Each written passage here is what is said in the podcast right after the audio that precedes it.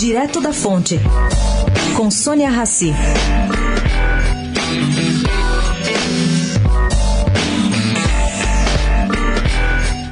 Sabe-se que Sérgio Moro, novo ministro da Justiça, gosta muito de Rogério Galouro, diretor-geral da Polícia Federal atual.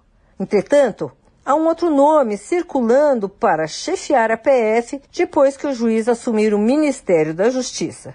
O da delegada Érica Marena, especialista em crimes financeiros e lavagem de dinheiro. Ela já foi procuradora do Banco Central e, antes de ser a delegada da Lava Jato, investigou, com Moro, o escândalo do Banestado, mantendo boa relação com o juiz.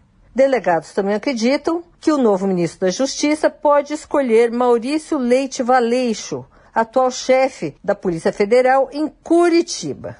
O Ministério Público considera as três opções bons nomes. Sônia Raci, direto da fonte, para a Rádio Eldorado.